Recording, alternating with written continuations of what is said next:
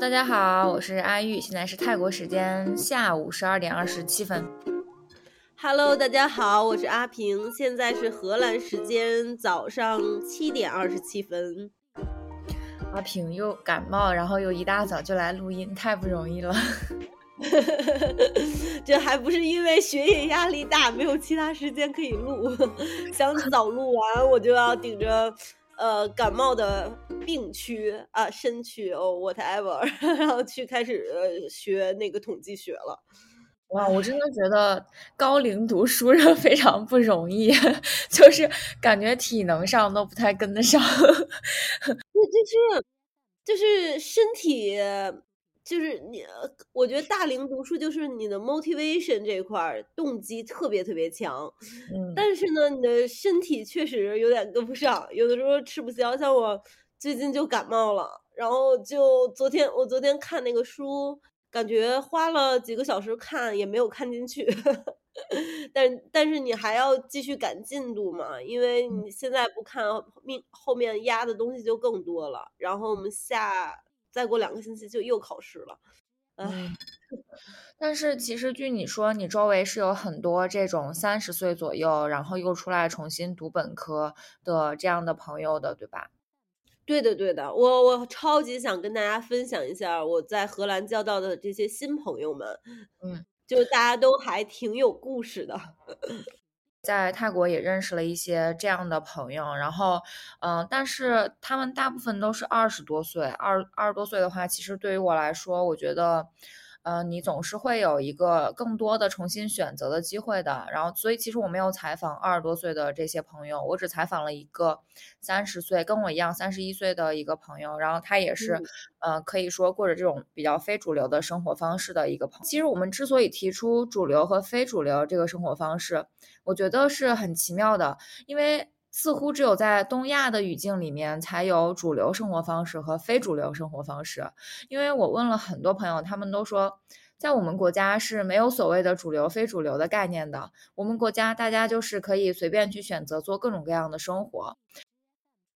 但是我会发现，我们周围的朋友基本上大部分人，他们都是遵循着。大部队的脚步，跟随着群体，然后一起去过这样一个人生。我要有一个什么样的工作啊？我要去爬一个职业的阶梯，然后我要有结婚生孩子，都是这样的一个脚步。所以，我们今天就想给大家分享一下，那在这样子的脚步之外，群体生活之外，还有一些什么样的可能性？所以，我们就其实以讲故事为主吧。那要不你先来说一个，我先来说一个。诶，我只是想分享人啊和和顺带着他们的故事。就我现在因为在呃学在荷兰读心理学本科嘛，因为其实读本科的话，我刚开始还挺恐慌的。就大部分的我的同学可能都是我侄子那么大的人，就是零零后，真的是零零后。所以我们班六百个人，可能百分之九十或者百分之。我我也不太会算数啊，大概百分之九十都是十几岁的，呃，对于我来讲就十几岁的小朋友了。但是呢，嗯，就是还比较幸运的是，呃，通过各种途径，我认识了一批跟我相就是年纪相仿的人，然后大家都是三十岁左右，然后重新读本科的。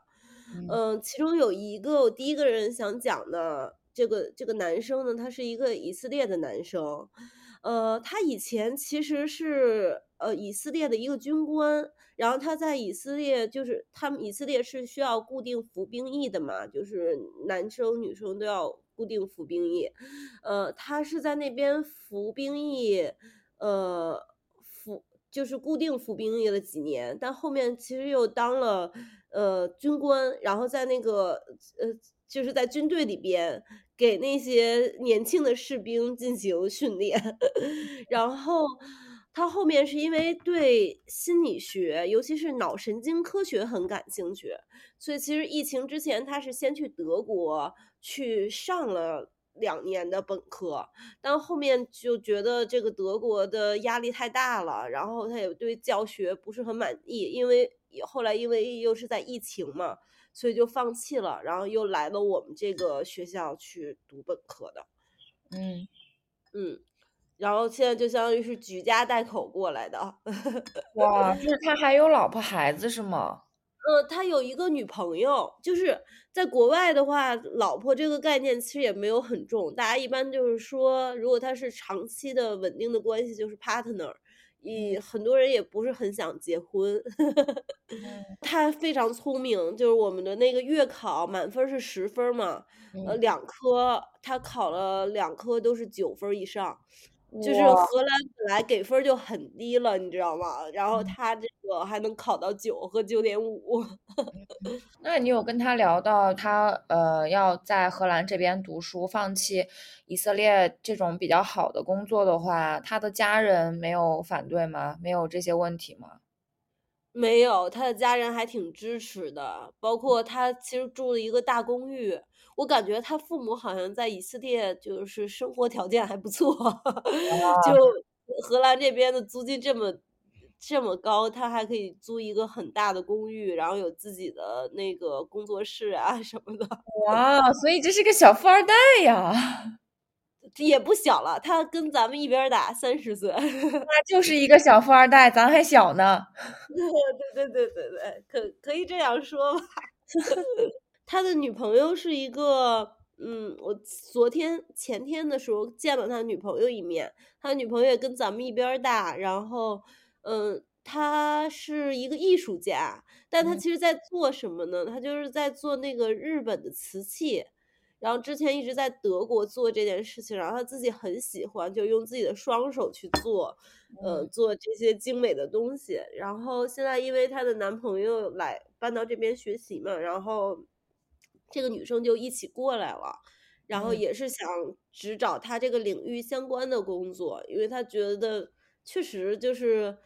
嗯，我不知道大家有没有自己做器物的经验啊？就是你自己做器物，然后一刀一刀的，或者是每个就就是就是就是把这个东西一点一点做下来，其实很有成就感的。我其实更想分享我 tutor 的一个故事，嗯，我嗯，就是我们有那个。tutorial group 嘛，然后在这个小的学习小组里面，我的那个 tutor 人特别特别好，就是他是两米多的，就将近两米的那个荷兰人啊，长得也很帅，然后就 浑身肌肉这种，对对对，然后说话很有磁性，就是。我刚开始还很紧张，就是刚开始就是我们有十六个人嘛，你可以看到这十六个人的个性很不一样，然后有些人就不是很爱说话，有些人像我就很爱表达，但是他到现在，因为就是因为他当我们这个 tutor 嘛，他就给大家营造了一个特别安全的分享的环境，所以每个人都很现在就到了。到那个地步，就是每个人都会抢着回答问题，或者只要有什么不一样的想法，大家都会去讨论。就我就特别感谢有这样的 tutor 嘛。但其实上次没有讲的，就是这个 tutor 他个人的一个问题。他之前是，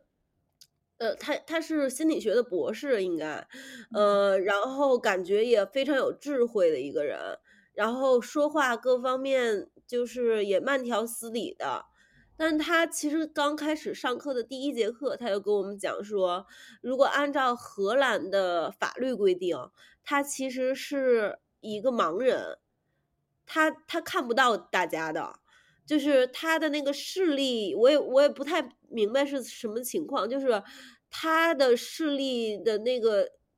那个指数特别特别低，所以其实如果你跟他迎面走过来，他是认不到你的，但是。我我就我当时就在想，如果我是他的这种情况的话，因为他好像也不是说就是一生来就这样子，他是在年轻的时候就是可能突发了什么事故，然后变成这个样子的。那我可能就会觉得，那我这人生就无望了，或者就自怨自艾了。但他没有，他就一直都是做自己喜欢的心理学相关的工作，然后你从来都看不到他很。就他从来都是非常平静的，包括昨前天的时候有那个 mentor 的呃呃，就是见面嘛，就是会面，然后我有跟他在聊我自己的压力，然后他就是一直在把我引导，就是说啊，那有些事情是你当下做不了的，那我们还是把目光关关注到就是你当下可以做的，你当下能够改变的事情。嗯，所以其实我还挺想分享一下我这个 tutor 的，我觉得他是一个很厉害的人。嗯，他多少岁了？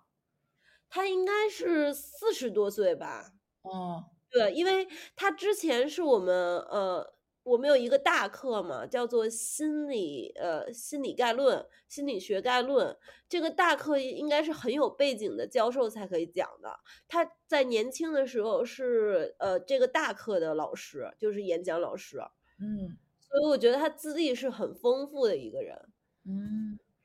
我觉得很厉害。生活在全球最好的一点就是可以碰到各种各样不同的人，然后你就觉得这些人都很有意思。对，尤其是，我就觉得并不是每个人的人生都是一帆风顺的嘛。但是你真的可以看到，有些人他会充满就是韧性。就我有一天走在那个学校学校校园里面嘛，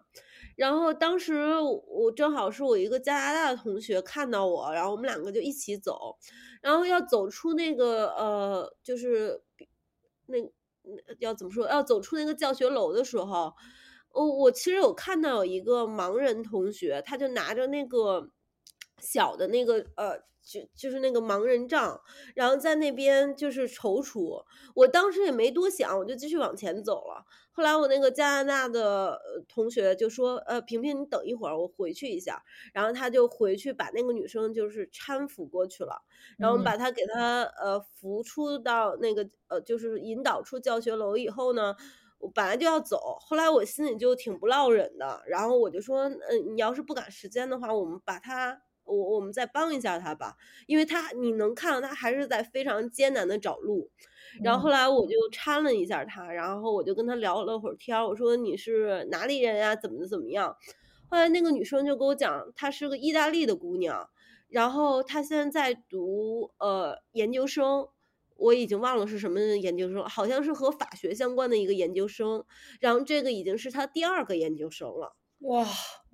对，就很厉害，你知道吗？然后他说，你要是真的呃忙，就是你要是忙的话，你不用扶我，因为他每天都要有这样子的呃，就是一套流程，然后他已经大概能熟悉这个路了，就因为学校给他找了一个就是和学校。和那个校园非常近的一个公寓，就是基本上拐角就可以到了。然后我就扶着他的过程中，他就是每一步就是下台阶，然后前面会有什么东西，他比我都清楚。嗯，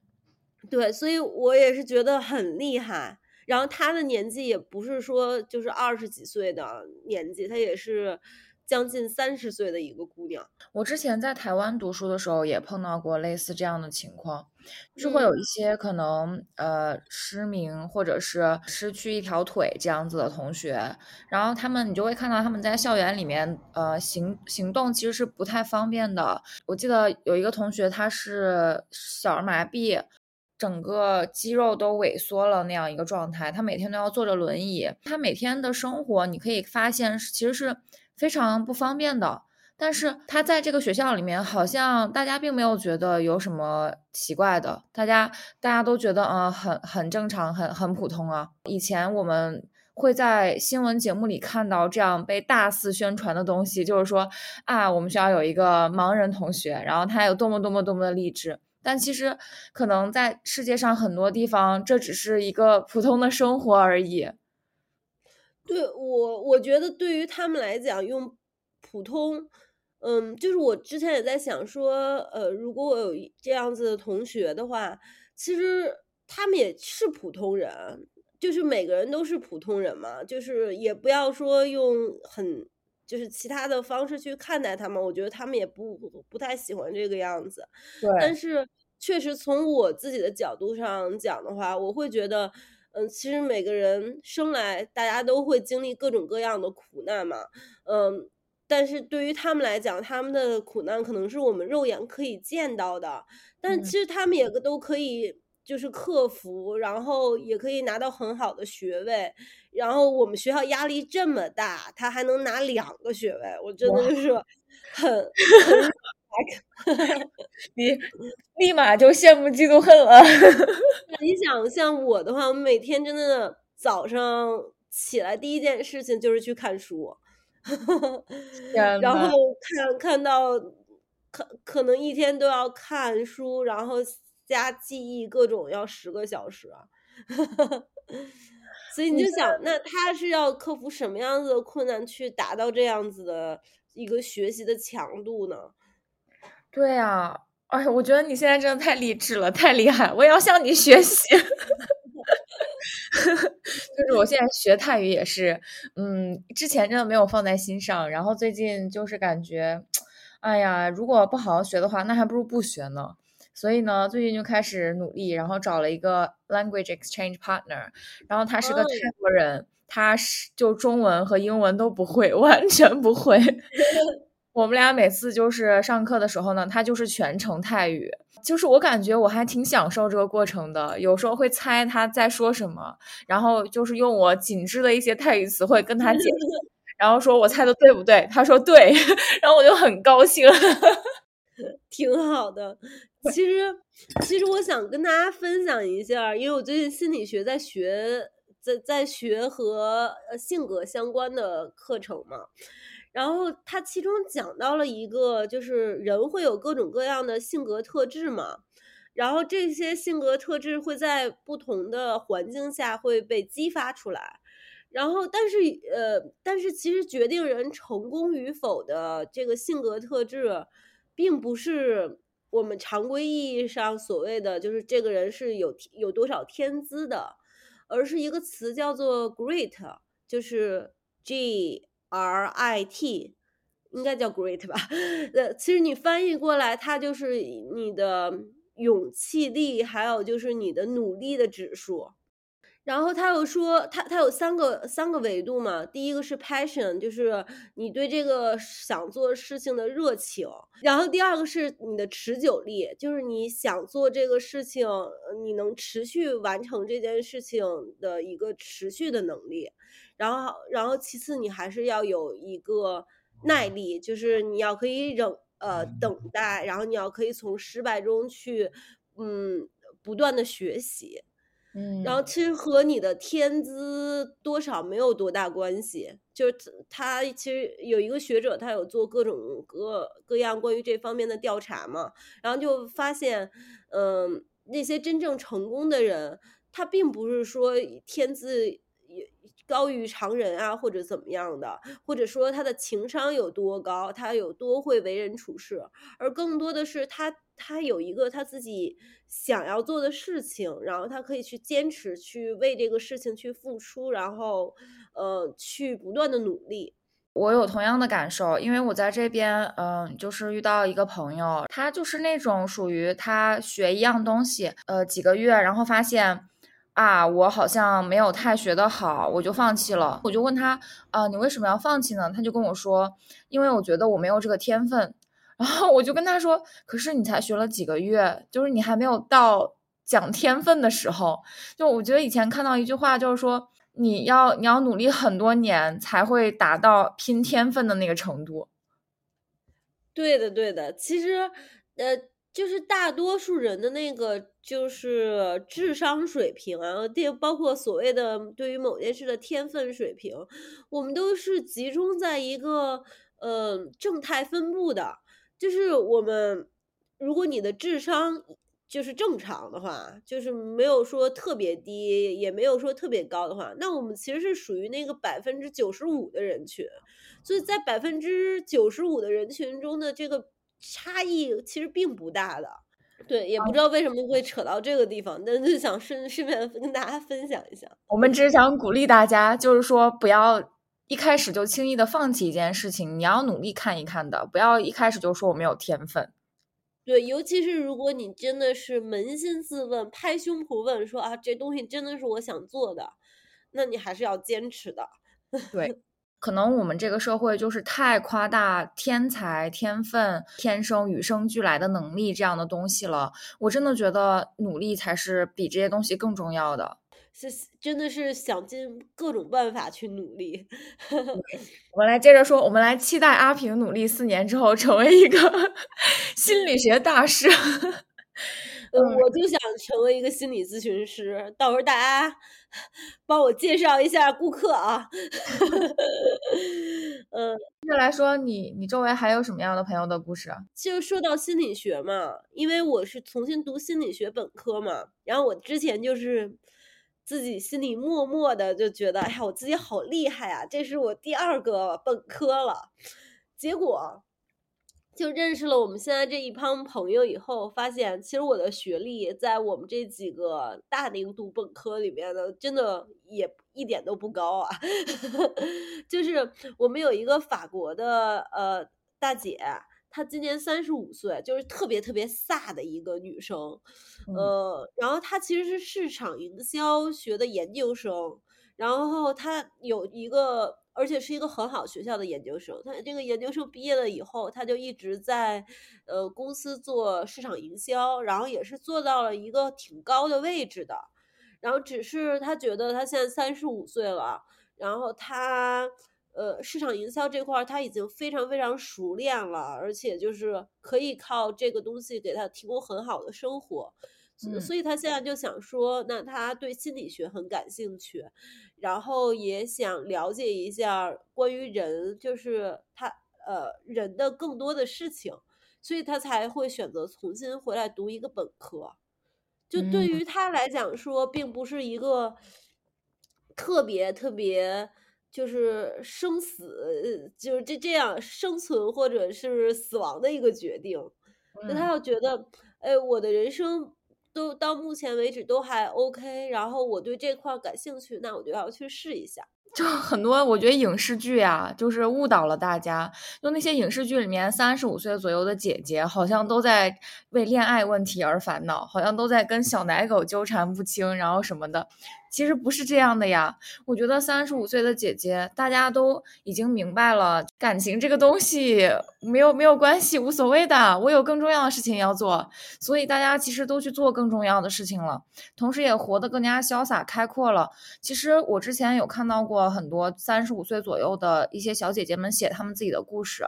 然后她们都会讲到说，嗯，她们三十五岁的时候才真正觉得有能力。就有能力、有财力去追寻自己的梦想了。然后很多人在这个时候才辞职了，可能有些去开家民宿，有一些去嗯做别的事情。整个大环境还有媒体传媒环境给我们的感觉就是年龄好像在一直压迫着我。但其实有很多人他们是跳出年龄的，是我们没有看到。对的。然后我还想给大家分享另一个三十五岁的同学，然后这个女生她背景非常复杂。他有呃英国的国籍，有智利的国籍，还有呃波兰的国籍。然后他的家人，就是他爷爷那辈儿的人是智利人，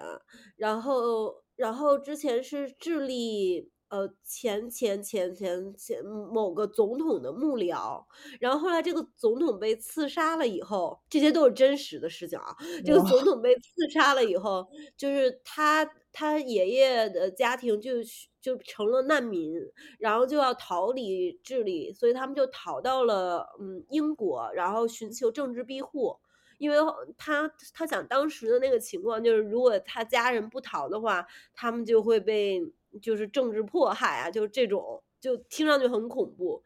然后呢，呃，他妈妈那边是波兰人，然后他他父母在英国相识了以后就结婚有了他了嘛。但是后来因为家庭的各种各样的变故，他在十七岁的时候就成为了一个流浪汉。流浪女，她是个女生，就就就开始就已经没有，就是没有自己的家了，她就要各种各呃，就是想尽各种办法去找工作。然后她在十七岁之前一直都是他们班里边就是学习成绩最好的，但是因为家庭的这个变故，他就开始流浪了嘛。然后他就就在餐馆里面做服务生，但是他们餐馆里边的这些人呢，就是嗯。就是有吸不应该吸的东西，你知道吗？然后他就堕落了一段时间，就但后面也是因为就经历了很多很多事情嘛，呃，他到三十岁的时候就回到了智利去那边当英文老师，然后他就想说他他的人生他他他觉得很遗憾，他没有办法去呃上大学，就读一个读一次大学，然后嗯，他就后来就下定决心说，那我一定要重新读。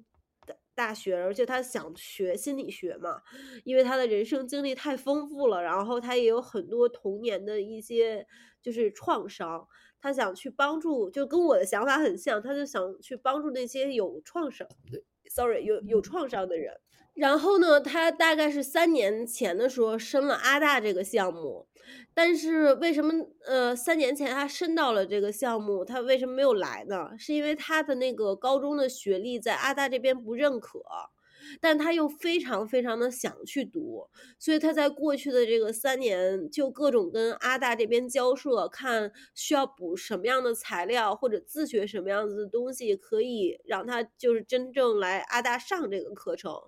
所以他在这个三年的时间，就是又自自学了，就是那些现在小朋友就是国外小朋友学的高中的课程，然后参加了各种各样的考试。然后他其实本来，呃，今年就是如果他不来这边的话，他的未婚夫已经向他求婚了。他本来是应该过就是结婚的，但因为他现在实现了他的梦想，他和他的未婚夫就暂时把结婚的这个计划给暂停了。他目前的想法就是七月份的时候两个人就呃。就就结婚，然后在他第三年的时候，就两个人就准备生宝宝了。哇，对，就就但是这个他的未婚夫也很厉害，就是是他给我讲说，他的未婚夫是从贫民窟里边长大的一个智利的小男孩，然后就是家境特别特别差，但是又是属于。就刚才讲的非常有天赋的一个人，他不仅是有天赋，而且非常努力，所以他就一步一步，呃，是就是靠上学这件事情，成为了呃，在智利最好大学的一个法学教授，然后呃，还就是代表就是智利的普通人去那个议会去给给这些政呃政治官员们做演讲。就也是一个很神奇的事情，然后关键就是，我觉得什么是很好的爱情呢？就是你的另一半他是支持你的梦想的，像他的未婚夫就非常非常高兴，就是非常支持他的这个。呃，就我这个同学来到荷兰重新开始，然后去追寻他要想上学的这个梦想。很多人他们都会说，因为我们在一起，所以有总有一个人要牺牲，总有一个人要放弃一些东西。但我真的觉得那可能就不太合适。如果他让你放弃你的梦想的话，那他真的爱你吗？如果是我的话，我会打个问号。我也是，就是。昨天是我另一个呃前天前天是另一个朋友的生日，然后这个朋友是欧洲的某个特别特别小的国家的呃呃小的国家的人，然后我我不好意思把他那个 国家因为太小，我就完全没有听过，忘忘到了他的这个名字。但这个同学呢，他是今年三十岁，刚刚过三十岁的生日，他其实是一个艺术家。就是真的艺术家，画各种各样特别特别好的画，还有雕塑作品啊，摄影摄影作品。他是在自己二十九岁的时候决定自己，其实他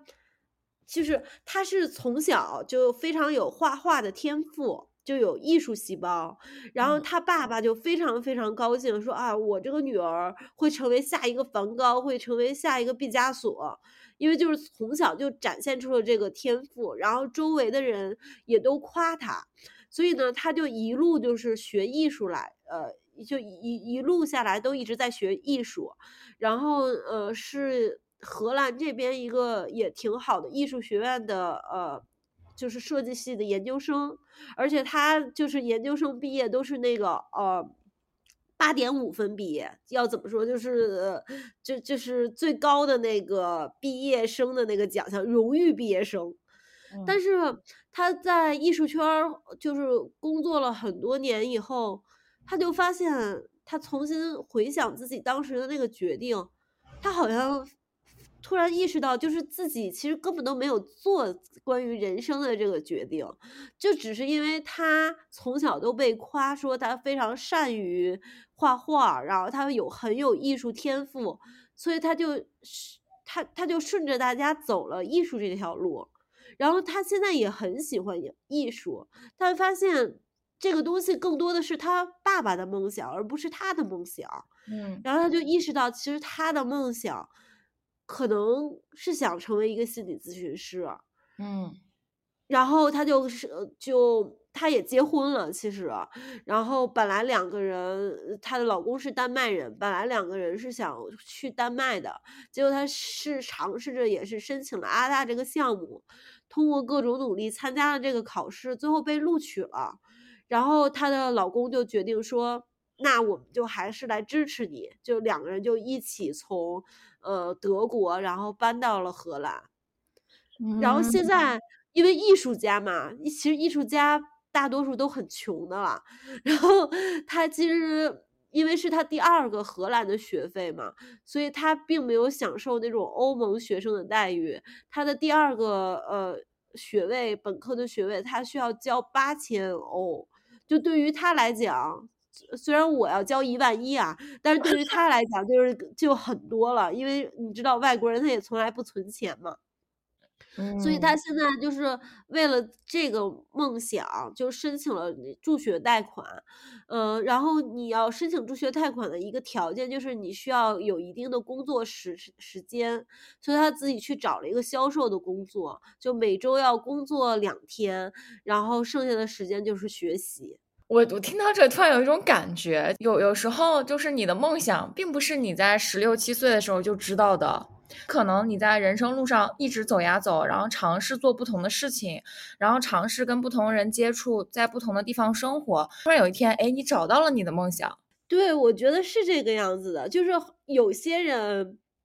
他可能就是就跟谈恋爱一样子，呃，一一样的。有些人可能很早的时候就发现了自己到底喜欢什么样子的事情，然后他。有勇气的人，他可能就去做了。然后有些人可能一辈子都没有发现，然后有些人是在做着做着就发现了自己喜欢的事情，但是这个时候已经到了一定年纪了。然后大多数人在这个时候就要面临选择：我是去追寻我。我我现在发现的这个我想要去做的事情呢，还是就是保持一个稳定的生活，然后享受我现在拥有的这一切。所以，也我觉得也没有什么对错了，但真的很看人。是的，是的。那我来讲一讲我这边的故事吧。好的，好的。因为其实我只。清迈这个地方就很奇怪，就是跟我年龄相仿的人蛮多的，但是就是我很难跟他们成为朋友，因为他们都太奇怪了，我没有办法跟太奇怪的人成为朋友，所以我只采访了我的一个跟我差不多不太奇怪的朋友。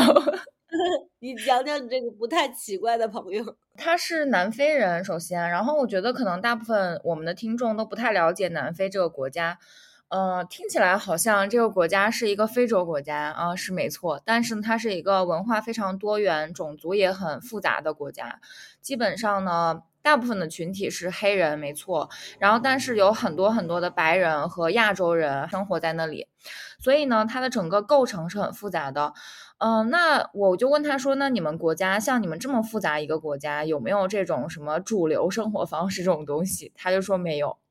他说，在他们国家，就是大家都会自由的选择不同的生活方式，而且现在回头去看，他当时在学校一起读书的朋友在干什么，他们干什么的都有，就是有一些人可能。在亚洲做英文老师，然后有一些人可能就是，呃，在自己家种田，然后还有一些人就是摆烂了，什么都不干，还有一些人在大公司做高管，真的就是什么样的人都有。而且社会其实对他们没有一个没有一个 expectation，就没有一个期待，然后也没有一个也也不会有评判，所以所以呢，我就觉得，哎，这个文化是很神奇的。我就问他说，那啊，你们有没有？你为什么要在这个海外生活呢？为什么不在自己的国家呢？对吧？然后他就说，嗯，南非是有一个很奇葩的政策的，就是他会优先保障黑人的工作岗位，白人是比较被排斥的。我就很惊讶，就在全世界都没有遇到过这样的情况。他就说，对，因为。在很很多很多年以前呢，这个白人歧视黑人，现在呢，他们就反过来了，我们要开始歧视白人，所以我们要保障黑人的这个社会地位，然后以及工作。所以呢，其实很多南非的白人，他们都会在海外生活，呃，不太会留在自己的国家。对对对，我其实，在澳大利亚的时候遇到了很多来自南非的人，嗯，对，都都是白人是吗？对，大部分都是白人。嗯，对。我我不我不知道为什么，就是就是我我还挺少有机会真的遇到黑人朋友的。就是我，比如说我现在有遇遇到一个，就是我我我感觉我好像只遇到过两个黑人朋友，就在我旅游的这个经历中，一个是一个加拿大的小哥，嗯，他还挺。就是他，他给我讲了很多关于歧视方面的问题，然后还有一个就是我现在遇到的我芬兰的同学，她是一个特别特别可爱的姑娘，然后她其实是在芬兰出生长大的，呃，但是是那种就是黑人的血统，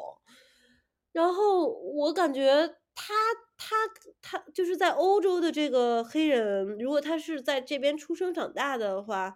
他的状态就是很 chill，他没有觉得就是一定要聊和歧视相关的话题，然后也没有感觉他像那个我我之前的加拿大那个朋友有涉及到就是在自己生活上有遇到这各种各样的不便，但是确实就是我发现很少能融入到就是黑人的一个文化圈里，就平常包括在青旅我也没有什没有什么机会遇到他们。然后在上学的话，现在有一些同学，嗯，但是非常非常少。嗯，我也有这个感觉。我到目前为止也只有一个黑人朋友，然后他是一个美国人，而且他非常喜欢中国文化，所以他其实自学中文了一段时间，然后现在也在学中文。他中文已经讲得很不错了，就是我觉得这也是我们能 成为朋友的一个原因之一吧。但是，确实在跟他接触的过程中，会发现，呃，黑人群体的文化跟我们整个亚裔还有白人的文化是不一样的，就可能是比较比较难以融入的吧。就是情绪，他们的情绪都是很外放的，然后很容易被点燃。就其实跟亚洲人的内敛 是完全相反的。对，所以，所以我还挺感兴趣，也挺想接触一下的。嗯，那目前还没有什么机会。嗯。嗯，我要继继续讲这个故事。好，嗯，然后呃，在南非还有一个很神奇的事情，就是你觉得南非的经济是怎么样的？你对它的印象是什么呢？南非是应该是非洲经济比较发达的一个地方，然后但是据我了解啊，它其实因为各种种族和历史的问题，所以其实政治相对是混乱的一个状态。嗯。是的，就是它呢。首先，它有两个问题。第一个问题是，嗯，它的经济虽然在非洲地区是比较发达的，但是整体来说，它经济状况不好。大概有百分之五十到六十的南非人是生活在贫困这个线上面的。然后，呃，这个这个比例比中国 要高一些的。其他呢，就是大概他们的中产是非常少的，可能只有百分之十，大概这个样子是中产。而且在贫困线以上、中产之下，还有很大一部分群体，所以其实整体南非的呃人的生活状态是不好的。嗯，同时第二个问题呢，就是南非的犯罪率很高，这跟经济也是有关的。这个朋友他跟我讲说，他有一次在街上差一点就被人拿刀捅了。呃，为什么会被拿刀捅？天就是没有来由，没有来由。就很就是街上就很奇怪，很多罪犯，然后他就讲说有一些街道是很危险的，嗯，你会经常在那里被抢劫，枪支也比较泛滥，就是所以它是个犯罪率很高的国家，这也是他为什么要生活在海外的原因之一。他确实觉得，嗯，而且在他离开南非的时候，那个时候是。呃入室抢劫案频发的时候，就很多房子都被盗窃抢劫了。天呐，对，其实是不太安全的，所以呢，他就呃选择了在海外生活。但是因为他是出生在南非的一个中产家庭，嗯、他的父母呢，像中产家庭对自己的孩子都是有期待的，就会希望我的孩子是要读一个比较好的大学，然后出来进大公司工作，这是普遍中产家庭的一个期待。那他父母对他也是这样的，但是呢，他就是读了大学之后，读了三年多，然后就不想读了，他就辍学了。哦，天呐，对，他就自己主动辍学去了一家公司工作，但是因为当时是一个大公司，他父母其实也没有说阻拦他。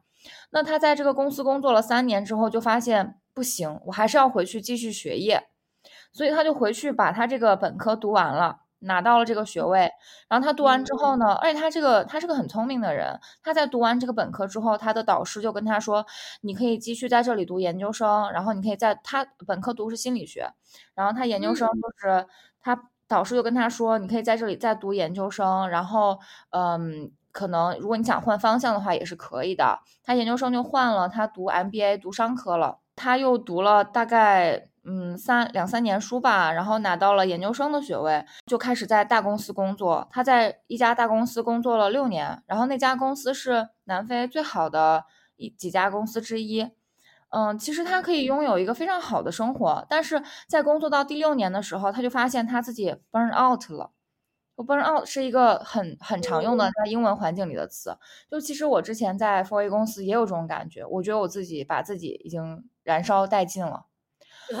拖垮了，对，真的都垮了，耗垮了，真的耗垮了。嗯，然后他就说：“那我要尝试一种别的生活方式。”这个时候，就是他正好看到，嗯，有这个中国的一个呃学校在招老师，然后是招经济学的老师，而且要求是英文的 native speaker，所以他就申请了这个呃工作。然后正好他有这个经济学的背景。他就拿到这份工作之后，在中国生活了两年，然后他就发现他非常 enjoy 当老师这件事情，他觉得这个事情给他了非常大的成就感。是他跟我讲说，他觉得他找到了人生的意义。哦，那好棒呀！对，就是他就说，在第一节课的时候，他刚走进教室，有很多中国学生，他们可能都不太善于表达自己的观点，甚至他们是没有观点的。他们会觉得你给你告诉我个准确答案嘛，然后我就不用有自己的观点，我把这个答案写上去就好了呀。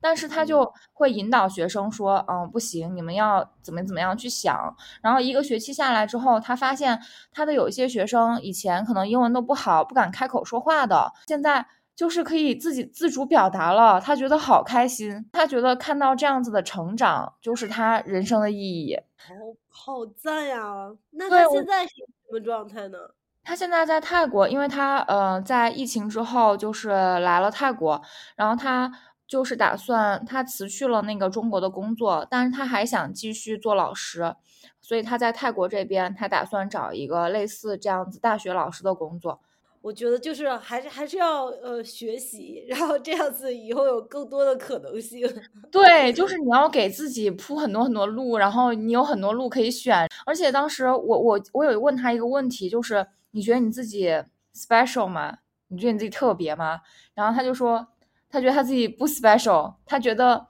应该说 unique，但是 unique 每个人都很特别，每个人都很 unique。他觉得就是在南非这个国家来看的话。嗯，其实大家都选择了自己的生活方式，所以它并不 special。那在放到这个 international 的环境里面的话，其实有很多很多，你会看到世界各地现在都有很多很多的年轻人，我们这一代人在选择自己的生活方式，所以他也觉得自己也不特别呀，而且他一点也不后悔自己离开了大公司。就是他说，张老师真的薪水很低，就是跟以前的在大公司工作来讲，可能薪水只有那个时候的三分之一。但是他觉得，就是这这一份满足感是没有办法代替的。我我我我我突然想到，我前两天采访了一个心理学家，嗯，因为我们有一个小组作业嘛，就是你要去采访一个心理学的人，然后我们是找了一个 school psychology，就在学校里当心理，类似于在学校里的学生心理咨询师，嗯，然后。我当时就问他，我说你是为什么会选这个成为一个学学生心理咨询师呢？然后他说啊，他就是没有任何的呃规划。他当时其实没有什么想法，就是学校给了他一份工作，然后他觉得哎这个工作还可以，他就去就开始做了。但他做着做着的时候，就会发现他觉得自己非常有成就感，因为作为一个学生的心理咨询师，他要跟这个学生去进行交流嘛，他能发现就很多学生通过一两次的咨询，或者是。甚至一次的咨询就有很多的改变，嗯，然后当时呃，虽然在这个过程中也有很多其他的就是不愉快的事情，但他是能感受到就是呃真真切切的，就是 make a change 的这个 make a difference 的这这这这件事情的存在的。然后他工作了五年以后，他就会发现。呃，他现在更感兴趣是临床心理咨、临床心理学这一块儿，然后他还想去继继续做研究，所以在他的日常的工作之外的话，他会开始给自己这方面铺一些路，他会去做一些课程，然后会去找一些项目，所以就是你会发现他的选择性的那个指数，它并不是金钱。我当时有问他，我说你们当心理咨询师，你的这个。尤其是在学校里当心理咨询师，你的薪水高吗？然后你的涨幅怎么样？他说，其实说薪水的话，真的就是很基础的一个水平，而且涨幅的话也比不了大公司。他每年会有一些非常微小的涨幅，但是他可能一个月一半的呃收一一半的那个工资还是要花在房租上的。嗯，但是他这个不影响他去选择这个工作。因为他觉得，如果他选这个工作只是因为钱的话，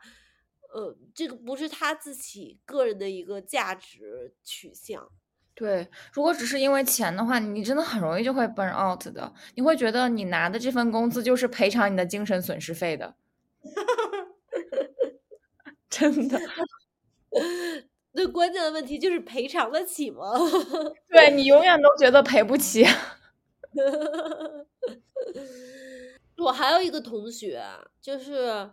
他是有一个心理学，他是呃哪儿的人？他是希腊人。然后那个女生今年才二十三岁，但她其实已经拿了一个希腊的心理学研究生的学位。嗯，然后即使是这个样子，他就是觉得我我还想再回来重新读一下心理学的本科，我想把这个呃事情学踏实。学扎实，所以也就是呃，放弃了很多在希腊的机会，然后来到阿姆斯特丹重新开始。要选择重新开始，真的是需要一些勇气的。但其实，嗯，大家都说需要勇气，但我感觉更需要的是实力。就是其实为什么你呃很多人为什么可以选择重新开始，是因为他已经有一定的物质基础跟能力基础了，他知道。即使这个重新开始，我没有开始好，我还可以回去，我还可以，我也饿死。对，就是我，我会有一个，呃，我我有一个朋友，他现也是同班同学，也是三十几岁，他在他是哪的？他是土耳其人，他在土耳其是一个律师，就是精英律师。然后因因为他现在，呃。从选择重新读心理学嘛，所以他其实就是没有了律师的工作，而且因为就是律师这个地方，这这个工种，他其实是很看国家的，就每个地区的政策不一样，所以他就想说。他就跟我讲说，那如果他来阿姆斯特丹这边上学的话，他其实没有办法再成为一个律师。他可以成为律师，但是他需要走一些呃认证环境。但他是可以成为一个就是帮大家去整理律师稿件的一个人，然后这样也可以支持他的一些学习的压力，就是生活经济上的压力。但好像我观察他，他也没有什么经济上的压力，可能因为律师很挣钱吧。你应该是不会有经呃经济上的压力的，律师赚的太多了。我其实最后一个分享的呃同学，我非常非常敬佩他，非常想分享这个男生的故事。这个呃男生是我一个 tutorial group 的呃小组的男生，他今年二十七岁，然后是一个伊朗人，然后他因为在信仰的问题嘛，他不是穆斯林，就因为他自己信仰的问题，所以他在伊朗的话是不允许去学习的，他是没有教育权的。嗯，然后，但他又属于很聪明、很上进的一个人，所以他就用各种方法，通过线上的课程，在呃，对，而且是南非的线上的课程，去完成了呃本科和研究生的学位。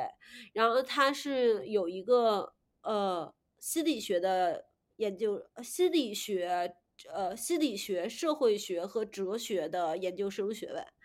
然后现在呃又通过各种各种方法，终于就是逃出了伊朗，然后来到了阿姆斯特丹，然后在这边现在要重新读一个心理学的本科。哇，他真的好厉害啊！因为伊朗的情况真的太复杂了，他怎么逃出伊朗的？下次一定要仔细问一问。我回头可以问一下，就你能感觉到，就是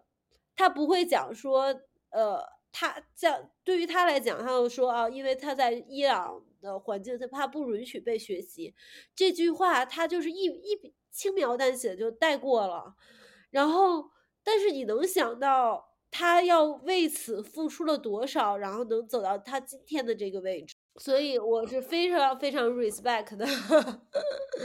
然后我想说，就很多人都会给自己，就是如果自己有人生遇到各种各样的困境，会会找一些理由啊，比如说啊，这个大环境不好呀，比如说人家有什么什么人，呃，像我之前就会觉得啊，那你像外国人，他有这样各各种各各样的选择权，那可能是因为人家的福利待遇比较好呀，他们不用担心养老啊，但是。你再看看我身边还是有这些同学，比如说像这个伊朗的同学，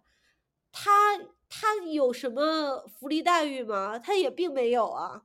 那他连基本的上学的权利都没有，他也是靠自己的努力，然后就找各样各种各样的方法，然后拿到了好几个学位，然后呃也可以就是通过自己的努力去改变命运。如果你去问一个人说啊，你为什么不去实现自己的梦想？你为什么不去走这条路呢？有一些没有去做这件事情的人，可能会跟你讲说，嗯，因为我觉得我可能做不好啊，因为我可能做不成呀，因为大家都在做别的事情，嗯，我觉得我不太好去做这个事情，就是他会把所有的责任都推卸到别人身上。我在跟那个朋友聊的时候，我就跟他讲我想做什么，他就跟我说。那你现在为什么没有做这个事情呢？我然后我就说，嗯，我觉得可能时机还不太成熟吧。他跟我说不是的，就是你只是跟你的梦想保持了一个 comfortable distance。你你可能有一些恐惧，但是你如果真的想要的话，你就着手去做。我我总觉得有一句话就是说呢，面对梦想的时候。你要实现它的时候，有些人就会怪天怪地怪风怪雨，什么都不对，都是太阳的错，都是星星的不对。但其实最终看下来，其实就是自己。然后这些三十多岁选择这样子不同生活方式的人，我觉得最起码大家都是喜欢自由的人。自由就是不是说我想做什么就可以做什么，是我不想做什么我就可以不做什么。我感觉这就是自由。那。我三十多岁了，我不想在一家大公司工作，那我就不要去工作。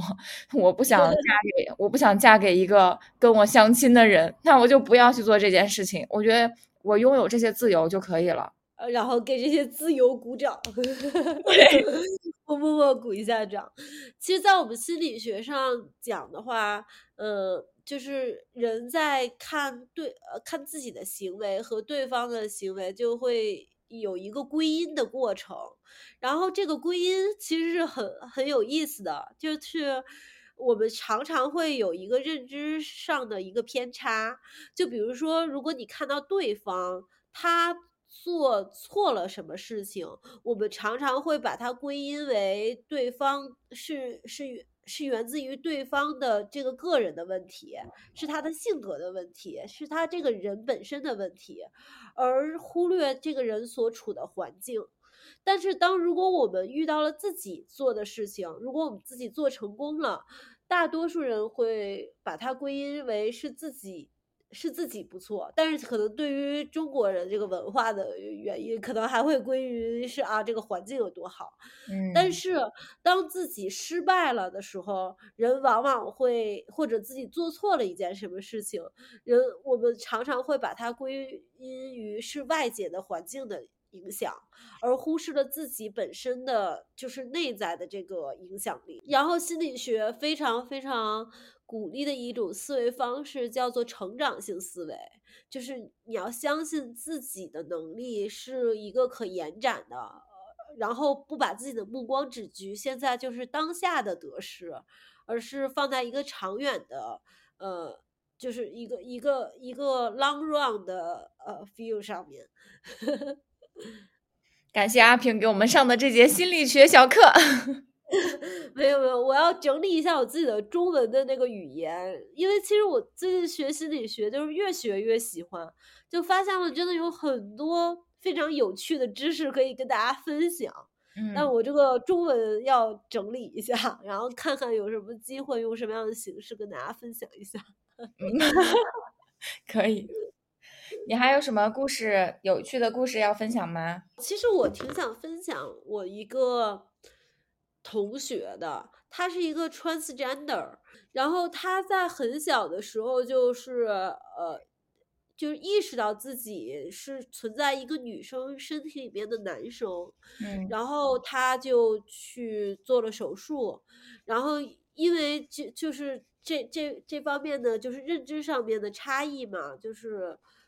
所以他其实，我看我能感觉到他的童年也是经历了很多痛苦和创伤的，所以他其实有一直在找心理咨询师进行治疗。然后他为什么会选择去学心理学？是因为他想帮助像他这样子的小朋友，就是在小的时候有对自己性别认知上的一些困惑的朋友。然后他觉得如果。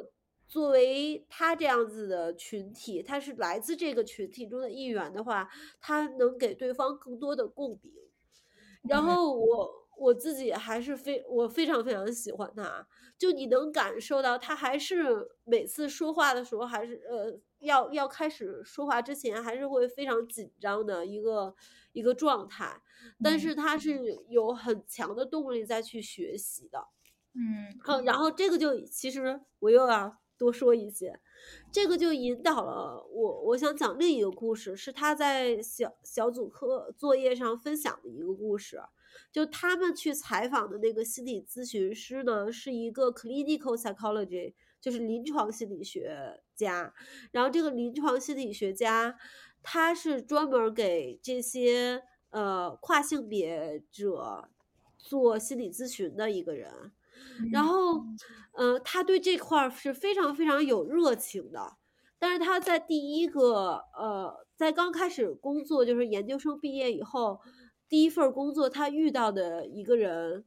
呃，就是他的同事没有跟他交接好，然后就没有告诉他这个，呃，这个这个男男孩他有一个自杀的倾向，然后他的情绪很不稳定。哦，所以在跟这个男生。做完第一场心理咨询以后，这个男生就选择自杀了。天呐！对，然后是是在是这个心理学家刚开始，心理咨询师刚开始职业生涯的，就是前几个案例。嗯，然后他们的公司当时的公司就没有很完善的这种善后的措施，然后他也不知道，作为一个新人也无从。就是也不知道怎么办，然后也影响，然后他还要去告诉他的家人，就是那个男孩的家人说，呃，你的孩子去世了，他选择就是以这样的方式结束了自己的生命，然后同时他还要去参加对方的那个这这个这个呃，就是葬礼。就你可以想象他经历了多少的压力，就是在当时的这个环境下，而且是他职业生涯刚开始的一个阶段，嗯，然后然后这个时候，很多人如果遇到了同样的问题，他可能就会选择放弃这个心理咨询师的这个职业了，因为确实会面对很巨大的自己其实也会有巨大的心理创伤，但是他呢，当时就会讲说，他他是跟自己说，哦，就是这个是我们犯下的一个错误，然后非常不幸这个人去世了，但是我也会为了弥补当时犯下的这个错误，更好的去学习怎么去成为一个心理咨询师，然后接受更多的课程，然后用更多的方法去帮助有同样困惑的人，然后他觉得只有这样才是对得起当时这个就是选就是他自杀的这个顾客。嗯，所以我听了这个故事以后，就一是我我自己会觉得，真的大家在选择国内的心理咨询师的时候要谨慎，尤其是如果他只是以通过一个线上的课程的话，他的背景真的要去考量，因为心理咨询包括如果你是想成为心理咨询师的一个人的话，你要知道你自己后面可能要背负的这些责任，它并不是说一个我月薪过万就可，就是以我月薪过万为指标的一个职业，因为你的每一句话，然后你每一次引导，可能会对这个人的人生会，甚至他的生命会产生影响的。然后嗯第二点就是，我会觉得真的，呃，对心理咨询师这个行业也有很多信心，就是你要去正向的去引导自己，去怎么从自己的失败或者错误中去学习，然后往前看。包括听下来这些心理咨询师的故事，呃，我还有另一个故事，就啊，我继续分享吧，因为这个人的故事也很精彩。嗯就是，呃，我自己发现，就是这些心理咨询师想成为心理咨询师的人，他的一个特点就是他会很快的去调整自己的心态，因为你真的要面对很多的压力嘛。那如果你面对压力的时候，你是一个负向的思维的话，你就很容易走不开。那你如果是一个正向的思维，去往前看，然后去及时的调整自己的状态的话，呃，你才有可能更好的给客户提供一些服务。我最我最后。想分享一个是一个以色列的心理咨询师啊，呃，他是做就是变态人格研究的，就是嗯。有特殊人格研究的，嗯，然后也是做一些心理疗愈的工作，但是他的经历就更复杂了。他是学历史出身的，是历史系的本科和研究生，然后就是呃，而且是艺术史，就是学完了这个以后，他就突然在三十几岁的时候对心理咨询很感兴趣，他就在以色列学了心理咨询相关的一个课程，是做音乐的心理咨询师，就是通过音乐去治愈人的。然后他通过这个课程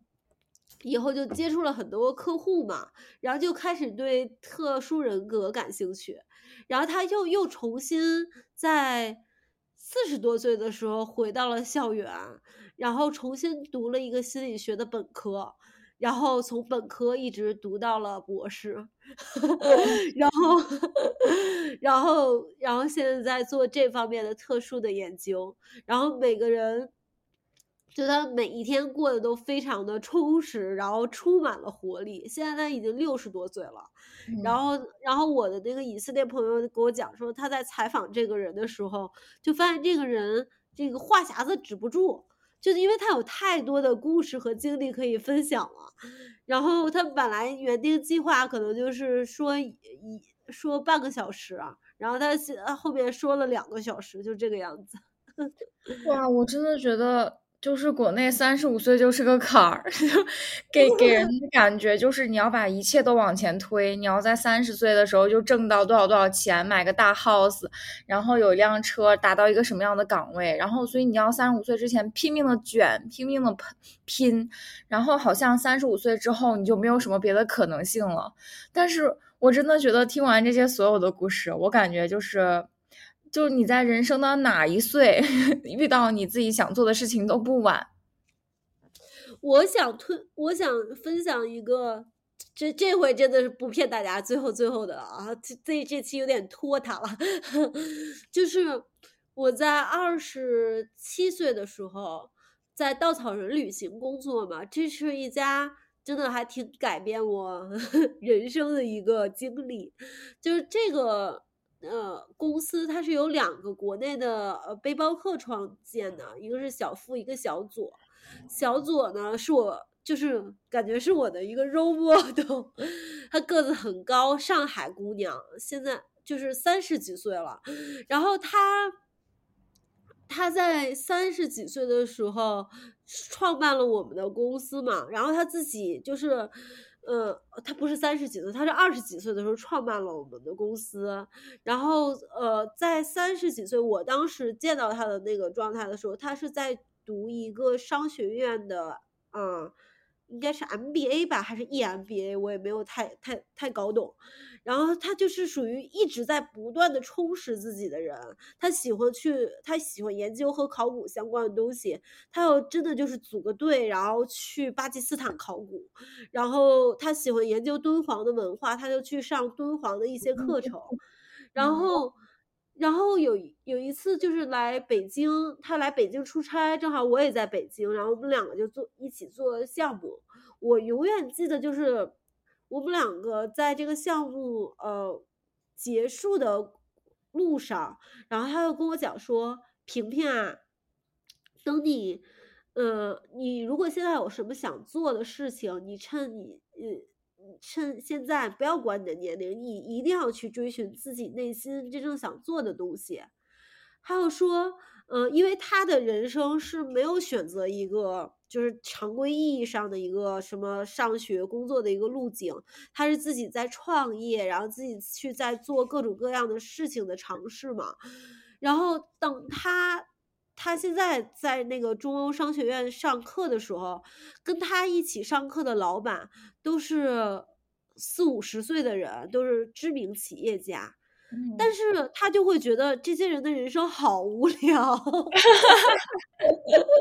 就是他每次去给这些人去讲，他分享他的就各种旅行的经历，分享他创业的经历，分享他考古的经历，他会觉得他的人生是充满了可能性，然后有各种各样的维度的。然后这些老板们，就是大佬们，就会觉得哦，这个女生好厉害，就是他说，如果你在四。在年轻的时候没有一直追寻自己的梦想的话，你很有可能到四五十岁就会是一个非常无聊的人。对呀，对，然后我就一直在记着当时跟他的这个对话，就具体的内容记不太清了，但是大概就是有这样的印象，然后一直影响着我，就是说真的要要去。就是不要去做一个无聊的人，至少我不想做一个无聊的人。我觉得没错，但是我觉得就是你自己觉得你自己不无聊很重要。对，就有些人就